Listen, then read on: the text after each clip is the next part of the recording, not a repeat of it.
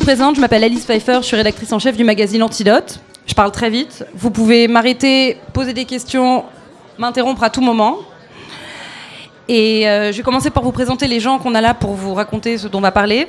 Regina Demina, qui est artiste. Harry Debé de House of Mizrahi. Thomas Carrier, journaliste qui lance le magazine Cry avec des amis. Raphaël Emmerich est consultante. Bonjour. Euh, Bastien de la marque Avoc. J'ai oublié son nom de famille, Bastien. Bastien de la marque Avoc. Et Dame Dossou qui est styliste. Bien En fait, on va parler d'un truc aujourd'hui qu'on a remarqué dans la mode. Particulièrement en ce moment, on sort de Fashion Week. C'est que les plus grosses tendances googlées, alors qu'on sort de la haute couture, sont rap français, banlieue, brutalisme, qui est un mot poli pour dire barre d'immeuble, et jogging et Nike requin qui d'ailleurs sont relancés. Et un truc très particulier qui s'est passé, c'est que tout ce qui est est associé à la banlieue est un truc que tous les bobos s'arrachent. Je sais pas si vous avez des exemples particuliers d'ailleurs. Est-ce que quelqu'un a un exemple pour que j'alimente ma Par exemple, PNL était invité d'honneur à la plus grande maison de haute couture française. Ce qui est la pièce la plus chère qui a vendue de toute la Fashion Week, c'est un hoodie faussement troué Louis Vuitton a fait une fausse collection de euh, contrefaçons, donc ils imitaient leur propre contrefaçon. Est-ce que quelqu'un d'autre a un exemple d'ailleurs? Non, mais ouais, c'est vrai qu'on voit. Euh, genre, moi, depuis, depuis six mois, je vois euh, des séries photos en permanence shootées dans des. Enfin, en, dessous d'un hall, avec une barre d'immeuble en contre-plongée. ouais, c'est des trucs qu'on qu'on voit depuis six mois, un an, un an et demi. Moi, personnellement, en tant que styliste, ça fait presque un an, deux ans qu'on me demande beaucoup euh, tiens Edem, ça te dirait pas de faire un shoot euh, en banlieue, ça te dirait pas de faire un shoot euh, dans le 93, toi qui viens du 9-3, pourquoi est-ce qu'on n'irait pas chez toi pour faire des photos? Et ouais, du coup moi ça fait un peu plus d'un an que, que j'ai remarqué ce truc, ça fait peut-être deux ans, trois ans, des clips, des artistes qui n'ont pas du tout de street crédibilité et qui ont envie de leur clip en banlieue, ça fait un peu plus, ouais, peut-être deux ans. À savoir, c'est que pendant très longtemps, je pense les dix dernières années, moi ça fait dix ans que je bosse dans la mode, on a vu toutes les incarnations de rock blanc possible. On a eu le rock qui s'inspirait du rock anglais, qui allait au baron. On a eu le rockeux qui est faussement Brooklyn, qui a sa petite chemise boutonnée. Enfin, le bourgeois qui se fantasme lui-même. Et un jour, il y a quelque chose qui a vrillé. Et. Non, mais. Et. et, enfin, tout d'un coup, il y a. Euh, Booba qui est encensé comme euh, je sais pas quoi chez Vogue. Euh, et la question aujourd'hui, ça va être est-ce que c'est bien? Évidemment qu'a priori, c'est pas très bien parce que c'est des bobos qui imitent, mais la finition du truc, c'est qu'on a quand même des castings qui sont un tout petit peu plus. Tu, lèves la main un, un peu plus de diversité. Est-ce que c'est comme dans l'histoire de l'art qu'on s'amuse parce qu'on a toujours regardé les pauvres, on a toujours rigolé? D'ailleurs, Regina, tu peux peut-être nous en parler bah après, moi, je pense qu'il y a deux, euh, il y a deux types de réappropriation. et le fait qu'effectivement, il y a une espèce de photogénie de la pauvreté où il y a Goya, il peignait les pauvres et peignait des éclopés, il y a un truc comme ça. Où, euh, on en parlait dans les loges avec Raph, que euh, si tu prends euh, une belle fille euh, lisse, blonde, euh, qui ressemble à Taylor Swift, ça raconte rien en fait, ça raconte rien d'autre que la blonde mignonne. Tu prends un mec avec une gueule un peu cassée, une dent en or, qui est beau gosse, qui fume des joints avec des cernes et un jogging, bah du coup même s'il y a rien, il y a juste ce mec devant une barre d'immeuble. Si elle est prise par un bon photographe avec une structure intéressante, la photo elle est forte parce que en plus de, de la beauté du mec ou de la fille, ça va raconter une histoire directement. Donc forcément c'est plus captivant qu'un qu'une image toute lisse en fait. Et comme euh, dans la, ça fait après là c'est un peu une nouvelle tendance qui a un an, deux ans, mais avant on est dans une tendance plus, euh, je sais pas, de porno chic ou trucs comme ça. On est dans des esthétiques beaucoup plus bourgeoises en fait. Du coup c'est juste un revirement de situation. Moi je sais que le premier film que j'avais fait, qui était un film euh, méga white trash, qui était tourné dans une banlieue, etc., où j'avais embouti l'argent. de mes études. Je m'étais bien endettée. Et ben, le deuxième film que j'ai fait, qui avait été mécéné, c'était mécéné par un photographe qui, qui faisait des photos euh, pour des bijoux, euh, enfin, de la joaillerie, et c'était un truc de- dans une esthétique beaucoup plus bourgeoise. Mais si j'aurais proposé de faire euh, à ce moment-là, il y a 5 ans, une photo- un film dans des barres d'immeubles, sans doute que lui, ça lui aurait pas parlé et il l'aurait pas financé. Et c'est financé par enfin, la, la mode, le cinéma et tout ça, c'est tenu par des gens qui ont de la thune. En fait, du coup. euh, Là, c'est cool parce que là, du coup, ça leur parle, parce que ça fait cool, parce que ça, ça les encanaille, mais en fait, c'est juste un phénomène de mode. Après, ça va passer à autre chose. Du coup, euh, voilà quoi. En fait, Euh, je- Ouais, Je- clairement, mais je pense que l'exemple le plus frappant, euh, qui est vraiment, je pense que l'apogée de, de- de ça, c'est la collection euh, Suprême Louis Vuitton, euh, qui est aujourd'hui, enfin, franchement, le, le- voilà, le- qui cristallise un peu tout ça.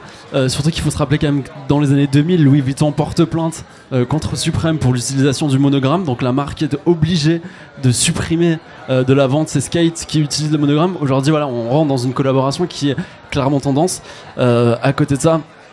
Enfin voilà, il faut pas oublier que quand, euh, Chanel euh, invite PNL, euh, c'est évidemment derrière il y, a des- conseillers en style, il y, a des- bureaux de tendance qui étudient effectivement euh, ce qui, ce converse le plus sur les réseaux sociaux, ce qui fonctionne, et c'est c'est pas sans intérêt que c'est fait, c'est vraiment derrière il y a voilà, une espèce de, de, de, choses iconiques qu'il faut, qu'il faut utiliser lorsqu'on est une marque de luxe aujourd'hui.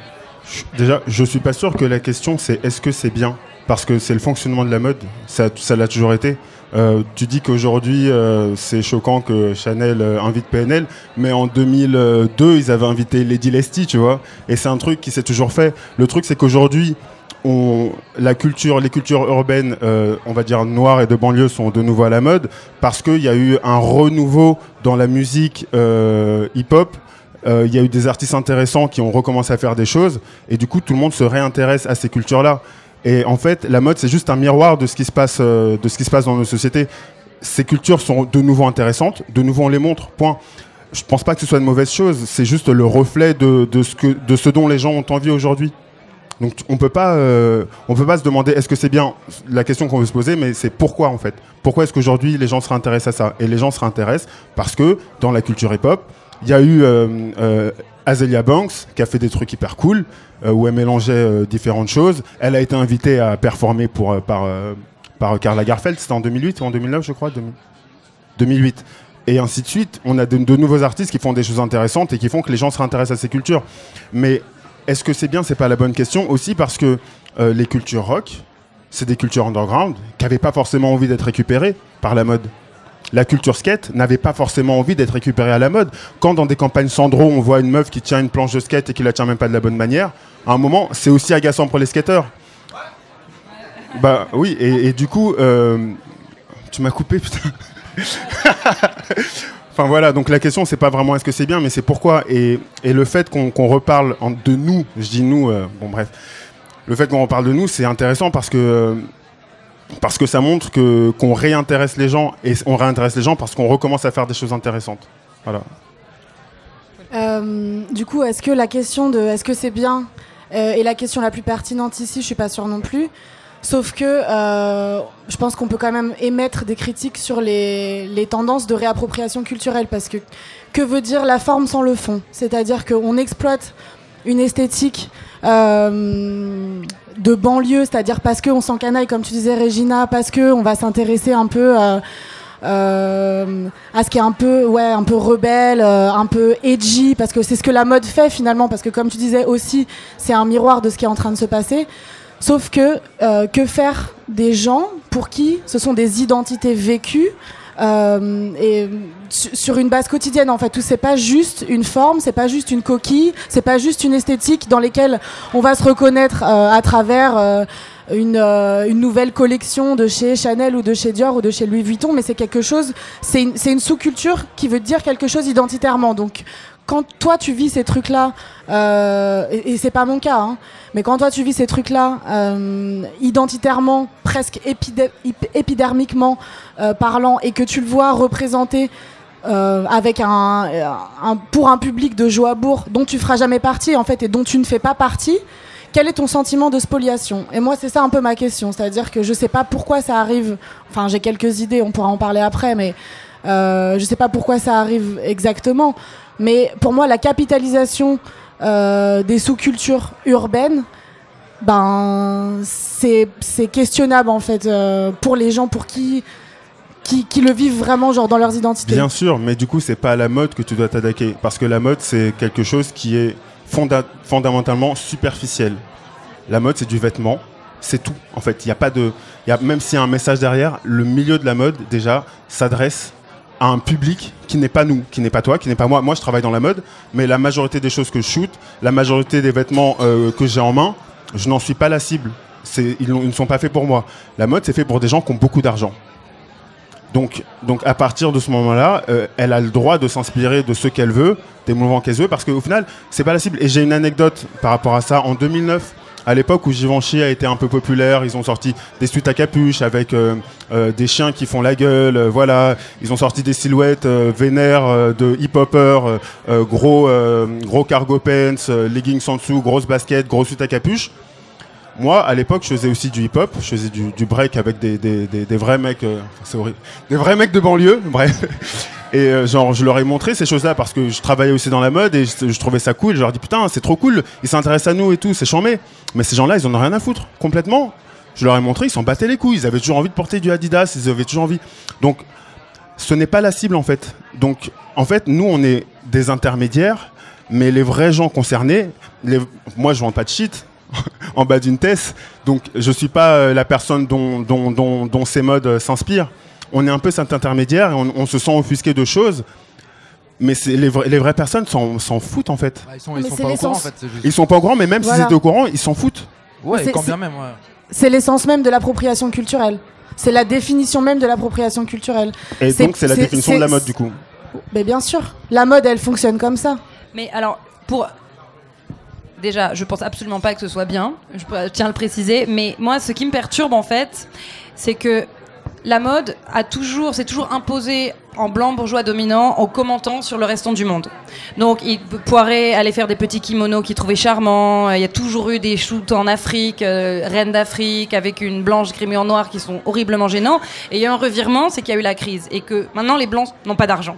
Et le, quand aujourd'hui le chiffre numéro 1 du luxe, ça vient d'Afrique du Sud et du Lagos, bah tu peux plus faire des shoots en Afrique. Donc tu dois trouver un safari ailleurs. Et donc tu dois établir une altérité où toi t'es dominant et toi t'es le chef et t'es le chef parce que t'achètes tel ou tel label en allant regarder juste après le périphérique. Et c'est ça qui me gêne, c'est-à-dire que comment créer un truc désirable sans forcément avilir quelqu'un? Ouais, mais c'est une tendance en fait. Et du coup, dans six mois, ça va changer. Dans six mois, plus personne ne s'habillera en vêtements. Dans, euh, enfin, je dis dans six mois euh, de manière, euh, voilà. Dans, deux ans, Gaucha, plus personne, ça ne trace plus personne. C'est les joggings qu'il fait, c'est sympa, mais concrètement, c'est une tendance. Donc là, on est en train de débattre sur une tendance qui a une durée limitée. Mais juste un truc aussi, genre au-delà du, du côté entre guillemets colonialiste dont tu parles et safari machin. en fait, c'est juste aussi peut-être que le mec de cité en 2017, c'est le punk en fait. Enfin, pour, pour le entre guillemets pour le bourgeois parisien ou quoi, c'est devenu le punk et le punk t'en as besoin dans une société en fait. T'as besoin d'un mec euh, qui, fait des roues arrière euh, sur euh, sur une moto. T'as besoin de ce mec en fait pour bah, pour que ton truc il soit complet, non?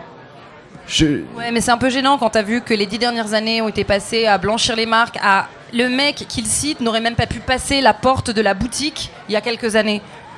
Et je sais pas si ça suit un vrai progrès social entre guillemets. Est-ce que du coup il y a moins de discrimination? Je pense pas. Bien sûr que non, mais c'est le fonctionnement de la mode au final. Oui, mais être noir ou venir de cité, c'est pas c'est pas comme décider d'être punk. C'est pas des choses choisies. Non, mais je sais, mais c'est les gens tu qui te disent que t'es un punk. C'est pas toi qui qui qui, qui C'est quand même des choix de musique, euh, c'est des choix vestimentaires. Et tu peux aussi défaire tes cheveux et avoir l'air d'un banquier. Si, si t'es coincé, si tu grandis en cité, que t'as une adresse qui te fait que t'auras jamais de boulot, bah en fait c'est pas la même chose que d'écouter du rock. Tu vois ce que je veux dire? Non, non, évidemment, Ouais, ouais. évidemment. Moi, je te parle juste de, de, de l'autre côté du périphérique, justement ici, quoi.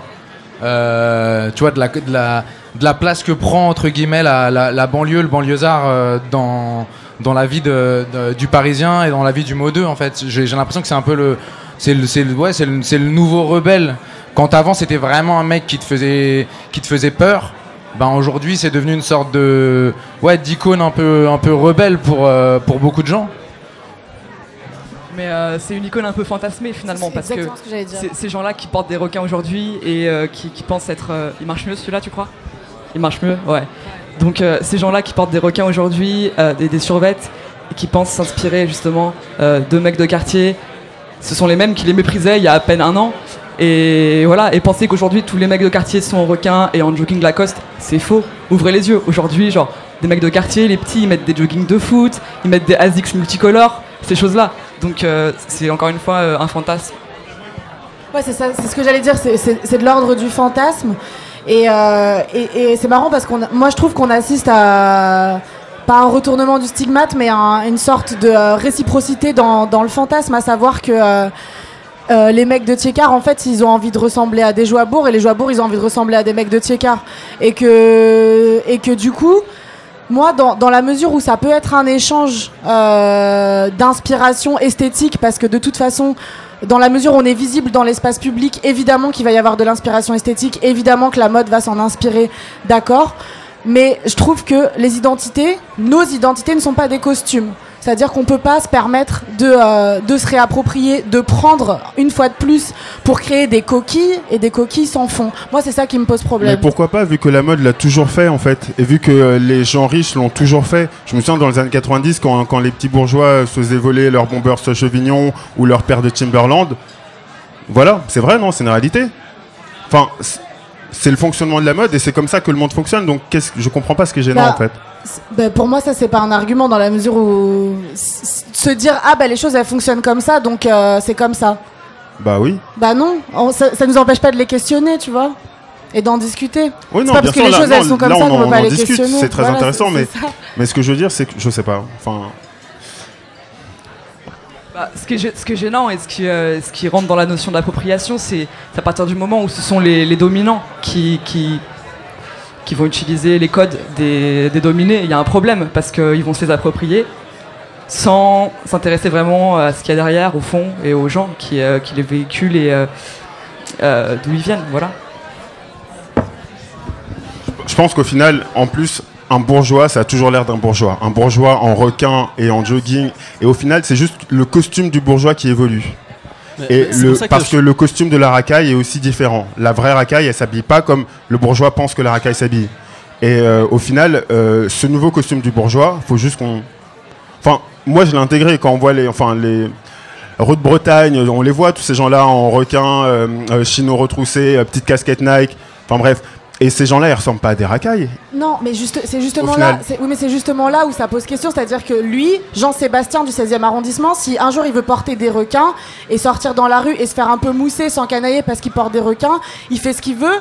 Quand il rentre chez lui et qu'il veut remettre des chaussures bateau et un, un polo euh, Saint James ou je sais pas quoi, en fait, il peut le faire parce qu'il a le luxe. Il a le luxe de naviguer entre les identités. T'es noir, t'es arabe, euh, tu viens de banlieue, ta façon de parler, ta culture, ton éducation, ta couleur de peau, c'est pas en rentrant chez toi que tu peux la changer en fait. Et que du coup, c'est là où la navigation, elle devient unilatérale et pour moi problématique. Je suis pas sûr parce que le noir de banlieue, s'il veut un jour euh, mettre des chaussures bateau, euh, un petit polo, euh, parler en mode bonjour. euh, Sa Et- couleur de peau. Oui, non, mais la couleur de peau, je suis, en réalité, je suis même pas sûr que ce soit si stigmatisant parce que le, le, non, mais le Renoir du 16e, il se fait pas traiter de la même manière que le Renoir du 9-3. C'est pas que l'argent, c'est la culture, au final. La façon de parler, la façon de s'exprimer. Euh, moi, on m'a souvent dit Ah, tiens, c'est bizarre, Edem, tu fais pas banlieue. Ou euh, en bien. me demandant d'où je viens, en me disant Ah, euh, dans quel arrondissement t'habites? Non, en fait, j'habite dans le 93. Donc, au final, le costume dont tu parles, tout le monde choisit son identité. Non? Oh, je veux pas monopoliser le micro, je suis désolée, hein, mais c'est qu'en fait, moi, mon analyse, mon prisme d'analyse et de pensée, il est structurel. C'est-à-dire qu'on vit dans une société où le racisme est structurel. Que tu sois noir avec un accent de banlieue du 16e ou noir avec un accent de banlieue du 9-3, tu restes noir pour moi et tu seras toujours. Tu seras toujours dans la domination en fait, tu seras toujours dominé. Après, moi, là, je parle en tant qu'Algérienne par exemple, où on me dit tout le temps euh, Ah, euh, pas l'air, tu parles pas comme une Algérienne, t'as pas l'air d'une Algérienne, etc. Parce que j'ai acquis des privilèges, j'ai gratté des privilèges en faisant des études. J'ai un bac plus 5, voilà, du coup, euh, ouais, bah, j'ai gratté des privilèges. Et si je veux parler comme une meuf qui a fait Sciences Po, je peux parler comme une meuf qui a fait Sciences Po, il n'y a pas de problème. Sauf que, en fait, avec mon prénom, mon nom de famille, mon lieu de naissance, je, se- je serai toujours ramené à ma stigmatisation. Et avec ta couleur de peau ou la couleur de peau d'un noir, tu seras toujours Mais- ramené à une stigmatisation, quelle qu'elle soit. Que ce soit une stigmatisation attends, dans l'exotisation ou dans le racisme. Mais est-ce que tu n'as pas l'impression que, par exemple, le petit blanc de banlieue qui parle aussi de manière racaille, qui s'habille de manière racaille et qui, lui, euh, est blanc, est-ce que tu n'as pas l'impression qu'il est autant stigmatisé que Bien le sûr. Voilà, donc la stigmatisation, elle se fait pas autant. Bah, si. euh, sur la couleur de la peau que sur la culture et sur l'éducation. sur la question de classe, l'intersectionnalité, l'intersection des oppressions, sexe, race, classe, ça, ça, ça, c'est en permanence, c'est une navigation permanente en Mais fait. attends, je, je peux, je- excuse-moi, je, je- peux te poser juste une question? Non, non, non, je peux te poser une question. attends, attends, attends, je te, non, je t'ai posé une question. C'est, non, j'aimerais juste comprendre du coup, euh, euh, vraiment concrètement en une phrase, genre pour toi, en quoi est-ce que euh, euh, cette euh, appropriation qui va durer effectivement, qui dure depuis peut-être deux ans et qui va durer encore, euh, je sais pas, un an, deux ans, en quoi est-ce que euh, euh, c'est un problème du coup C'est quoi ça, ça peut vexer des gens? Ça peut, c'est ça que j'arrive pas à comprendre. En fait, c'est juste que si euh, la, capa- la capitalisation par des grandes marques de mode, par exemple, Ouais. était faite dans un but euh, bienveillant et euh, de retour à l'envoyeur entre guillemets et que euh, les grandes marques de mode qui Ouais, faisaient leur, le cas. leur C'est sûr que c'est pas le cas. Mais non, c'est sûr go. que c'est pas le cas. Mais C'est impossible Mais- surtout. C'est pas le but. Les, les, les marques elles font des vêtements pour, comme il l'a dit, pour faire de l'argent. C'est Donc, pas, oui, c'est pas pas, le ça but, que en je fait. questionne. Moi, je questionne la, la moralité ou l'éthique. Et alors attends, guillemets. si je te pose une autre question, est-ce que tu penses que dans tout ça, il y a un truc positif? Ouais, je Si pense tu dois que, vraiment chercher. un- Je pense que potentiellement, dans un monde de crypto bisounours, euh, la visibilisation des, des, des sous-cultures et des sous-identités, euh, ça pourrait ouvrir plus de portes. Parce que moi j'ai une question, c'est qu'il y a quelque chose qui a changé. Et le truc négatif, euh, excuse-moi. Ah, Parce que il y a, y a en fait, en, en réalité, on en discutait, il y a deux modèles. Il y a le modèle français qui se sent vendu s'il a travaillé avec le capitalisme, et il y a le rappeur américain qui prend l'argent là où il y a de l'argent à prendre. Tous les rappeurs américains ont des milliards de lignes de licences, ils posent avec de l'alcool s'il faut poser avec de l'alcool, tout ce que tu veux, et en France, ça va pas. Moi, par exemple, l'exemple du voguing que tu connais, la, mais même la raison pourquoi j'ai pu en parler, c'est que ça a été validé et qu'ils ont collaboré avec la mode, ils ont collaboré avec des marques de mode. Aujourd'hui, quand tu as des filles militantes comme Amanda Stenberg euh, aux, aux États-Unis qui- qui est très mignonne et qui a 14 ans, qui fait des cours d'intersectionnalité pour ses copains de classe et qui est actrice et qui accepte de poser pour Stella McCartney, elle, elle le voit comme finalement donner un peu plus de visibilité parce qu'elle dit qu'on a une époque où la mannequin parle. La fille dans la mode peut aussi ouvrir sur un autre problématique. Ma question est la suivante. Dans quelle mesure on peut travailler avec le capitalisme quand on a l'impression de représenter, parler de quelque chose de plus? Quelqu'un qui veut Enfin, qui en tout cas, moi, juste, j'ai, alors moi, j'ai pas la même culture euh, mode euh, que toi, par exemple. T'as beaucoup plus de, références euh, hyper concrètes des années 2000 et compagnie. Moi, j'ai un peu, pour le coup, j'ai débarqué là-dedans il y a, y a 4 ans concrètement, enfin par mon travail. Et si tu veux, tout ce truc-là, je le sens. Et en fait, quand je peux en profiter, j'en profite. Il y a effectivement des gens qui, euh, ben, clairement, il y a, deux- il y, a, il y a, allez, il y a 4 ans quand j'ai commencé, qui se foutent un peu de ma gueule parce que je parlais un peu différemment, parce que machin. Et puis ces gens-là, bah, bizarrement, euh, ouais, il y a- il y a- depuis deux ans, ils vont, ils vont me poser des questions. Ah ouais, mais en fait, euh, Aulnay, c'est où? Ah, machin, truc. euh, ok, euh, mais tu devrais. Et, et ces mecs-là, d'ailleurs, souvent me disent, mais tu devrais faire des jogging euh, dans ta collection. Tu veux de. Ce que j'ai Ouais, pas du tout envie de faire, là, tu vois, j'ai envie de faire des choses, euh, ce que je- moi j'entends être euh, beau et, euh, et- et voilà. Mais, mais au fond, euh, le seul truc, c'est que j'avoue que j'y vois rien de- de- d'extrêmement négatif. En fait, je vois à la limite. Mais c'est peut-être que voilà, maintenant j'ai j'ai 29 ans, je suis plus vexé, tu vois, par euh, le mec qui va m'utiliser pendant, euh, pendant deux jours parce que je peux lui faire visiter Aulnay ou quoi. Je suis plus vexé par ça, je suis juste. soit je suis amusé, soit je, sens que je vais vraiment pouvoir gratter quelque chose et que je vais pouvoir d'une façon ou d'une autre avancer. Et, et, ouais, et puis euh, tu vois, d'un côté, je me dis, bah, pourvu que ça dure, tu vois. Parce qu'effectivement, peut-être que dans trois ans, bah, tout ça, ça aura plus aucune valeur. Et là, pour une fois, ça a un peu de valeur. Moi, je trouve ça cool. Mais c'est peut-être, mais tu vois, genre après moi je, je revendique pas une, tu vois, je revendique pas une culture, une sous-culture hip-hop. Pour moi, euh, un mec de cité, un mec de banlieue, euh, ce que tu veux, c'est, j'avoue que c'est pas une culture en fait pour moi. C'est pas une sous-culture parce que euh, c'est juste euh, ouais une façon de parler, une façon de s'habiller, une façon d'a- d'avoir grandi, euh, un entourage, des blagues, un humour peut-être. Mais j'avoue c'est pas, je le vois pas comme une sous-culture. Par exemple moi j'ai, c'est, je sais, ouais c'est une, une identité peut-être. Bien sûr que si, c'est une culture. Et, le- Ouais, et en mais- fait, en réalité, le problème, il est juste plus global. Le problème, il n'est pas juste sur les banlieues. Le problème, c'est que pourquoi est-ce que la mode s'approprie l'identité de personnes Mais, et du coup, c'est pas le fait que que que que, que ce qu'elle le fasse sur les banlieues moi qui me choque. Ça me choque pas. Elle le, elle le fait aujourd'hui sur les banlieues. Hier elle l'a fait sur les punks avant-hier sur les skateurs etc le problème c'est qu'elle le fasse tout court en fait. S'il y a un problème ce serait celui-là. Ouais, Ouais, mais mais c'est la, c'est la nature même du, du truc, non de, bah dans de- ce cas-là euh, on doit pas travailler dans la mode. On doit Ouais, faire autre chose. Bah après, ah ouais.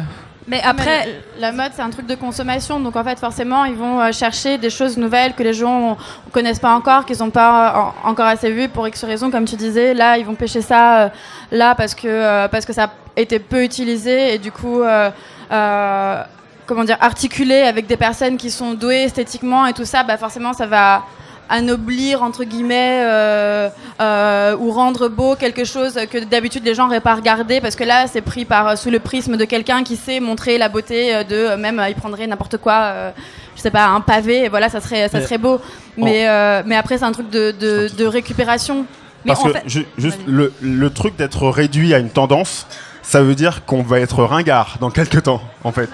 Et c'est le problème. Et quand tu réduis des gens à une tendance, tu les. Il y a une date d'obsolescence, en fait. Ouais. C'est comme le, le moment où euh, on s'est dit que tiens le cheveu crépus est à la mode. Non, c'est pas à la mode en fait parce qu'il y a des gens qui n'ont pas le choix d'avoir le, le- ils ont des cheveux crépus, c'est tout point.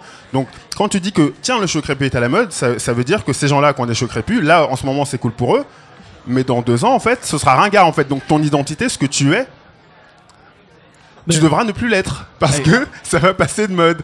Et il est là le problème. Mais c'est exactement ça en fait. Le, le- c'est, c'est, enfin, pour rejoindre ce que dit Eden.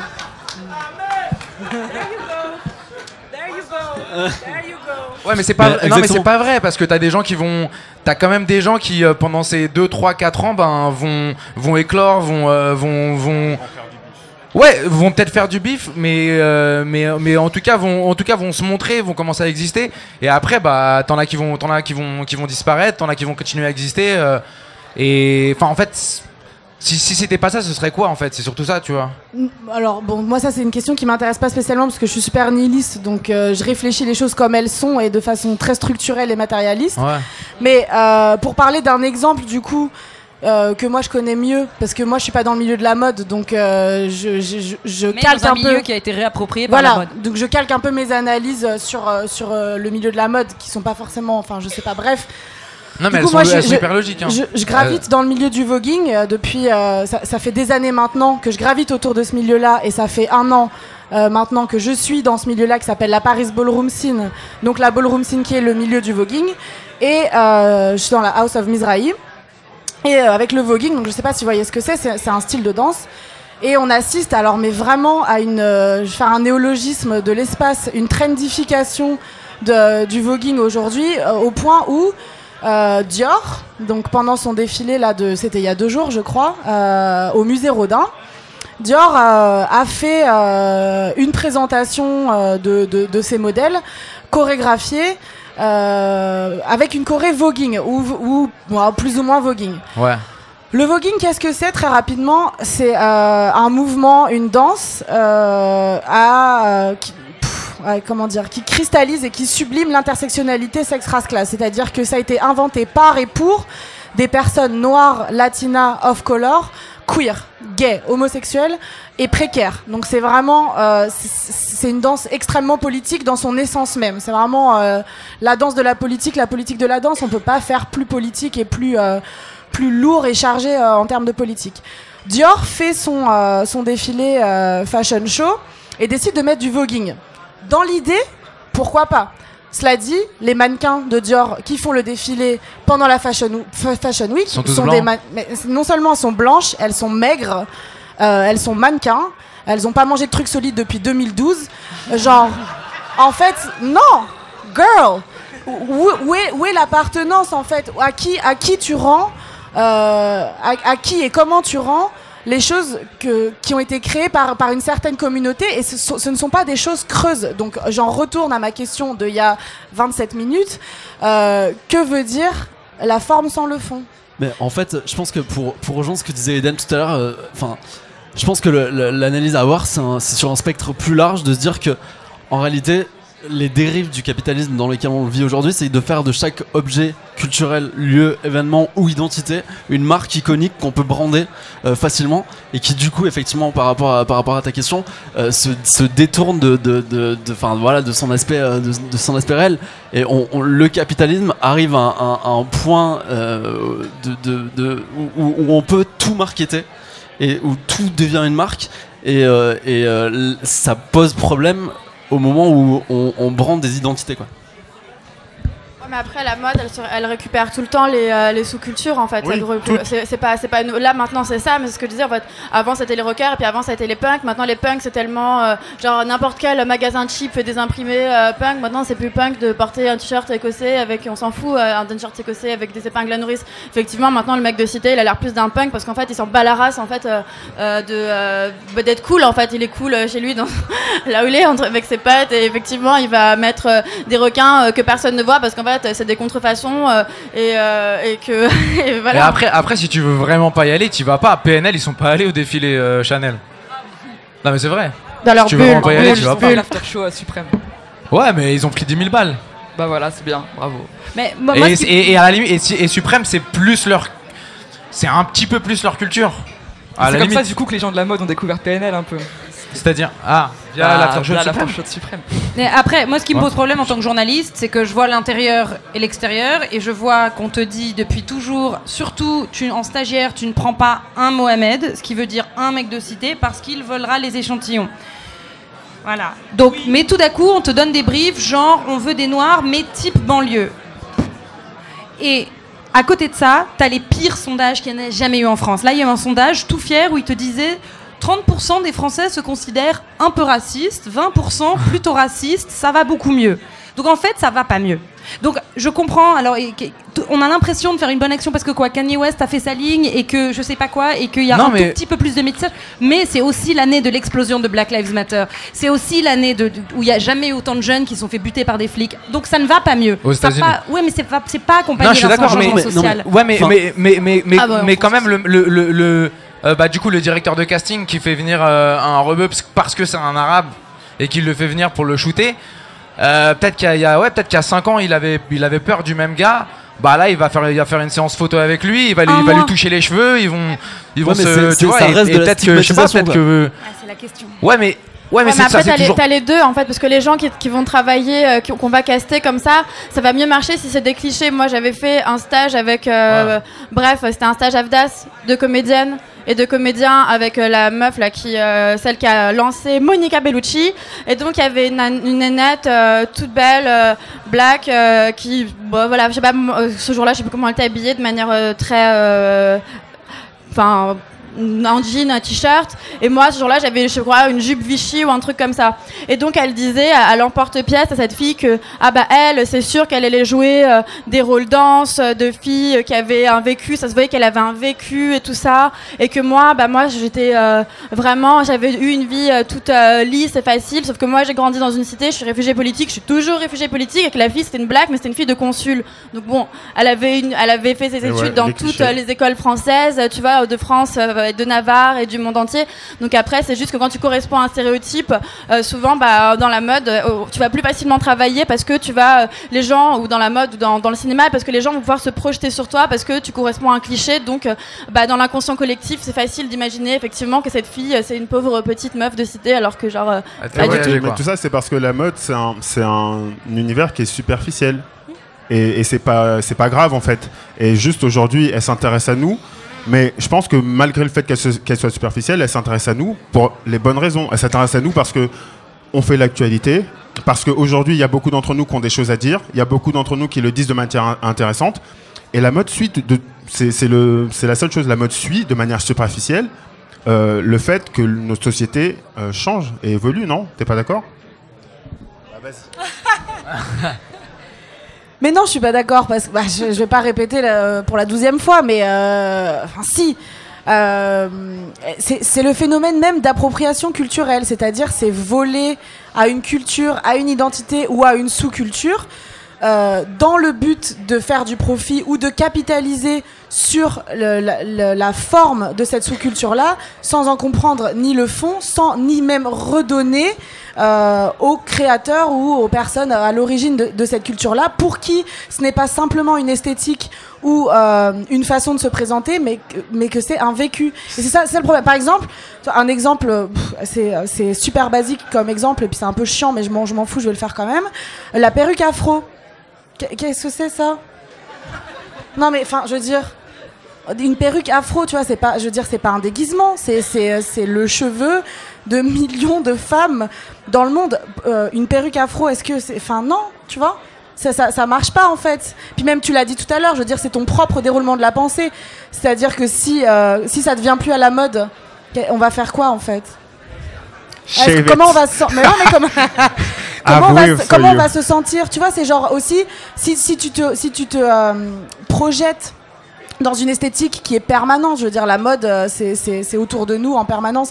Si tu te projettes en, en permanence dans une est- une esthétique qui n'est pas la tienne et qui ne s'adresse pas à toi, en ce qui a été le cas en l'occurrence de ces 15 dernières années, euh, et que d'un coup tu te vois exister, mais que toi il t'arrive rien dans ta vie de tous les jours, t'es toujours en hess, t'es toujours en galère, et genre euh, t'as pas d'études, ni des photoshoots, ni des castings, mais tu vois que le, le Jean-Sébastien ou que le Khaled qui est un petit peu light skin, et ben lui il va, il va y arriver. À un moment tu vas te dire non mais euh, je- mon existence elle est où en fait? Mais alors, Mon identité elle est où?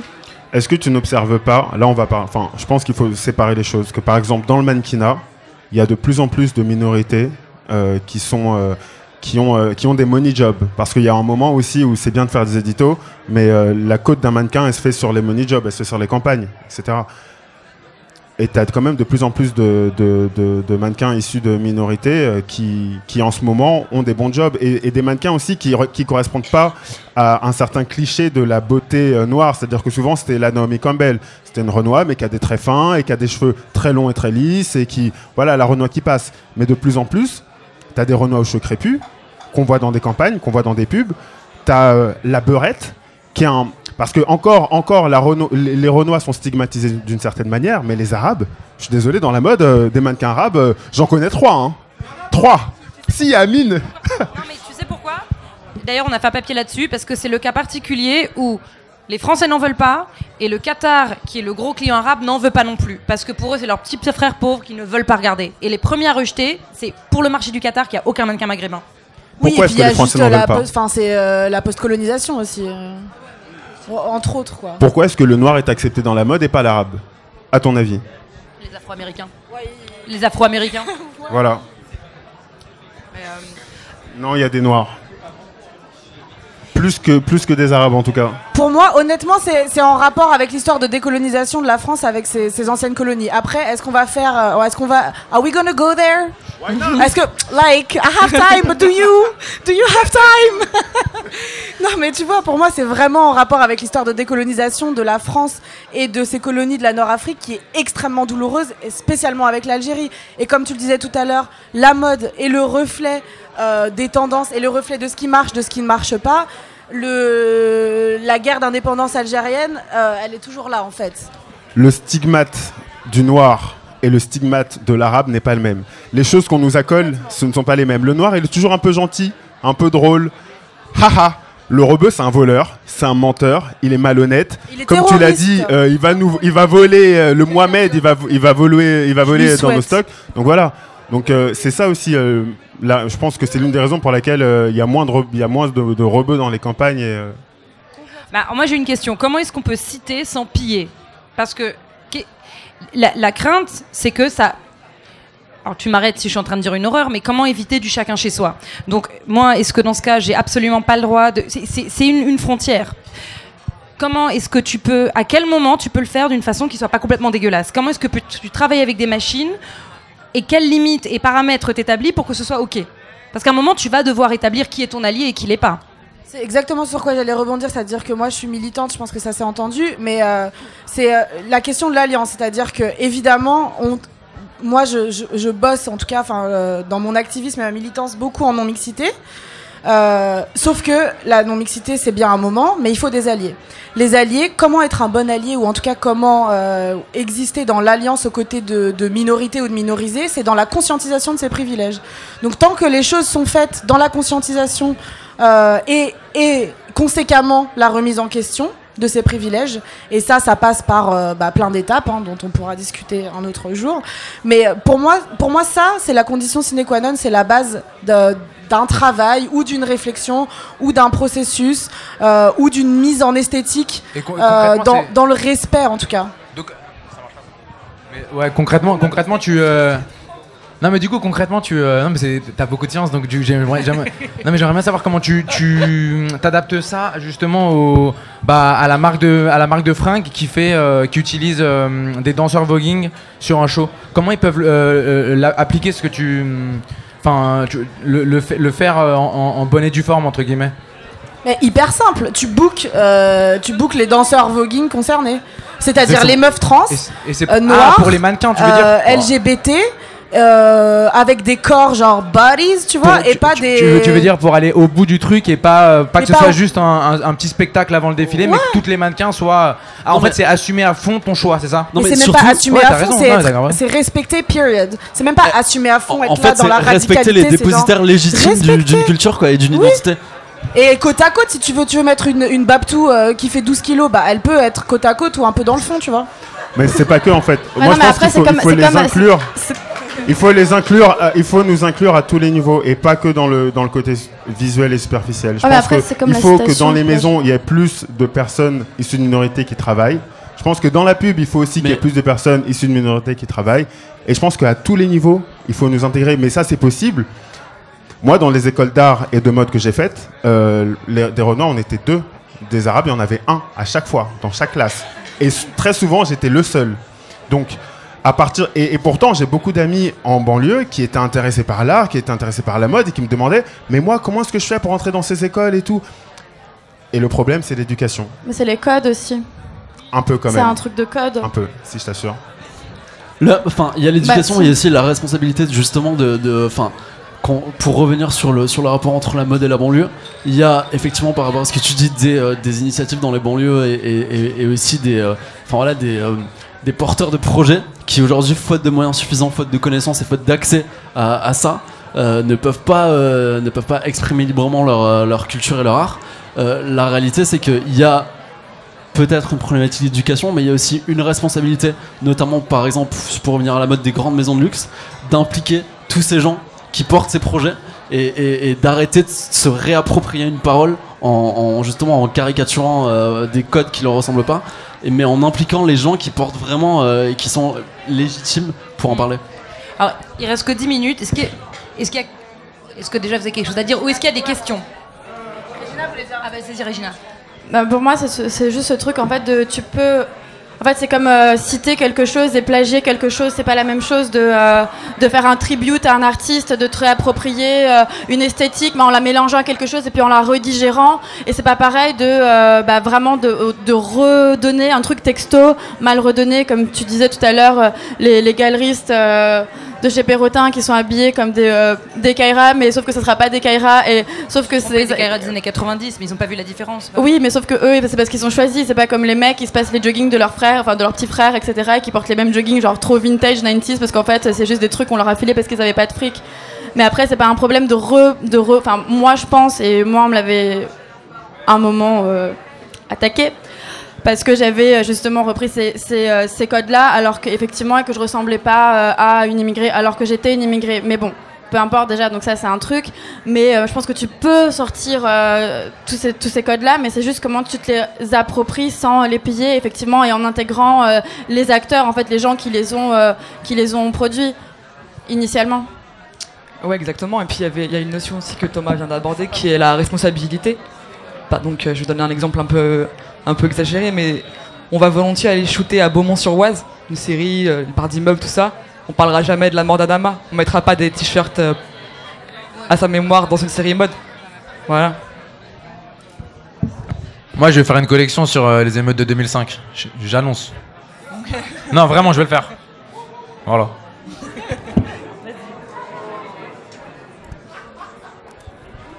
Je me présente, je suis Vincent Frédéric, je suis euh, styliste, créateur, directeur artistique, je fais des, pas mal de projets. Euh, personnellement, je me rends compte que la mode généralement se nourrit principalement de fantasmes et de clichés. euh, qui servent souvent dans l'inspiration, parce qu'on se base aussi sur des phases historiques pour essayer de nourrir notre créativité, pour retraduire les choses. Effectivement, après, ça peut tomber totalement dans une traduction cliché qui, qui est parfois mal digérée, qui, qui est juste servie pour que les gens comprennent directement ce, ce vers quoi on s'inspire et pas quel est le fond en fait de, de l'inspiration.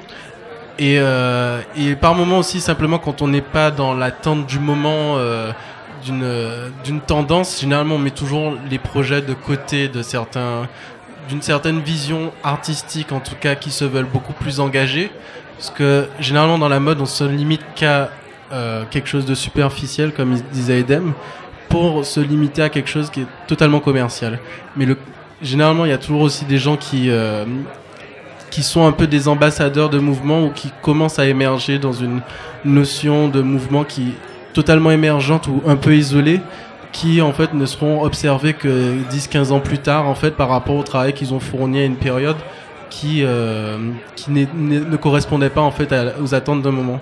Mais dans la mode aussi, on a beaucoup de choses. euh, oh on a beaucoup de personnes maintenant qui bossent dans la mode, qui travaillent aussi sur les fantasmes qu'ils ont eu étant gamins, qui sont actuellement présents dans les bureaux de tendance, dans les, studios de création, et qui essaient aussi d'apporter leurs fantasmes d'enfants sur le monde adulte dans, dans le monde du luxe en fait. Donc faut pas aussi oublier que ceux qui font la mode aujourd'hui sont ceux qui fantasmaient il y a 15-20 ans et qui euh, maintenant peuvent s'exprimer. Donc je pense que c'est pour ça qu'on a un gros retour aussi à certaines inspirations des années 90 qui justifient en fait la tendance actuelle euh, au niveau de la, cité par exemple, au niveau du mouvement punk ou le mélange. Enfin, la mode est totalement fusion maintenant.